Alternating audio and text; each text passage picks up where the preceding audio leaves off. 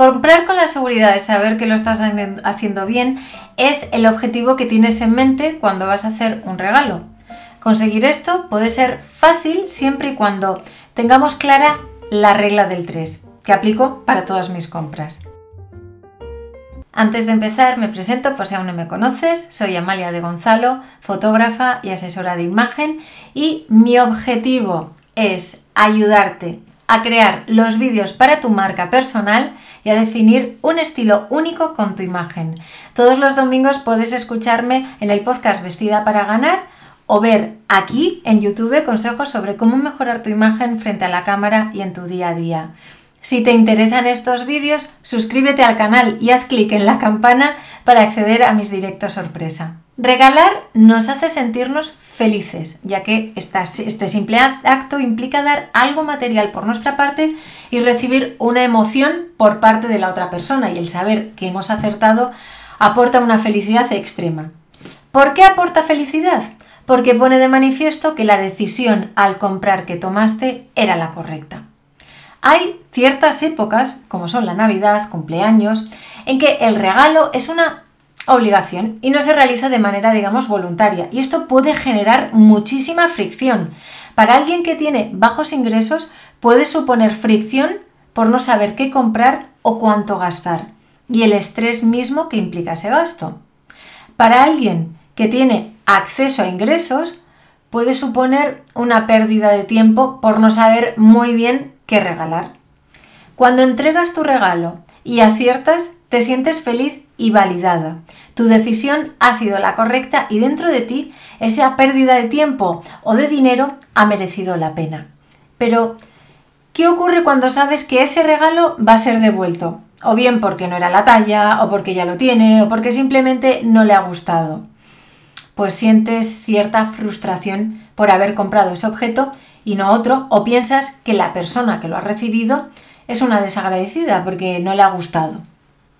Para que esto no ocurra, me gusta aplicar siempre la regla del 3. Precio, emoción y relación. Cuando tienes en cuenta estos tres parámetros, aciertas seguro. Regla 1. El precio. No porque algo sea muy caro, ha de tener más valor. El precio puede causar mucha, mucha, mucha fricción, sobre todo si tienes fondos reducidos. Aquí va una recomendación. Piensa que de tu salario o de tus ahorros mensuales un 30% es para gastos extras o regalos.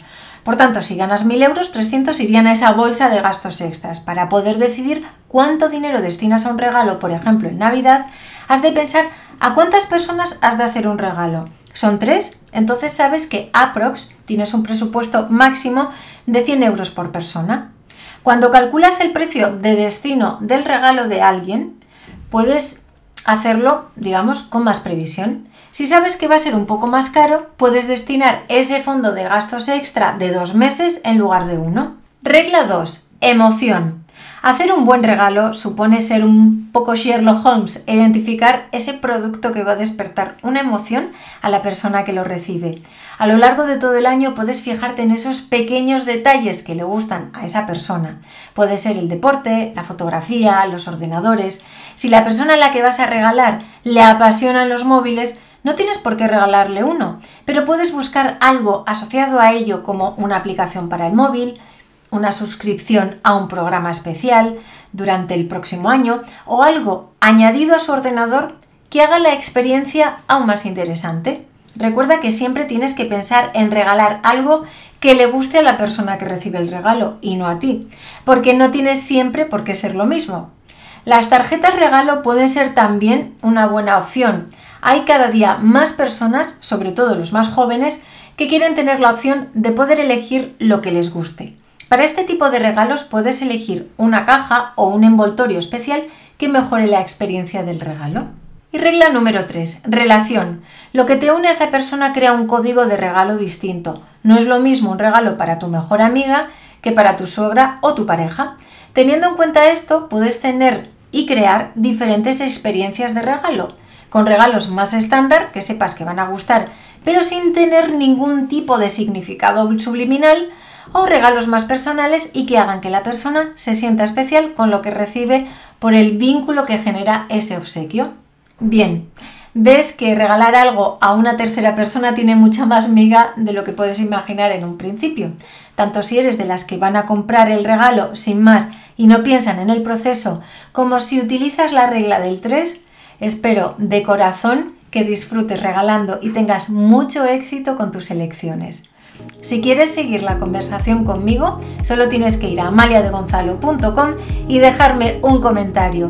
Hasta el próximo capítulo y recuerda, cuando tú cambias, todo cambia.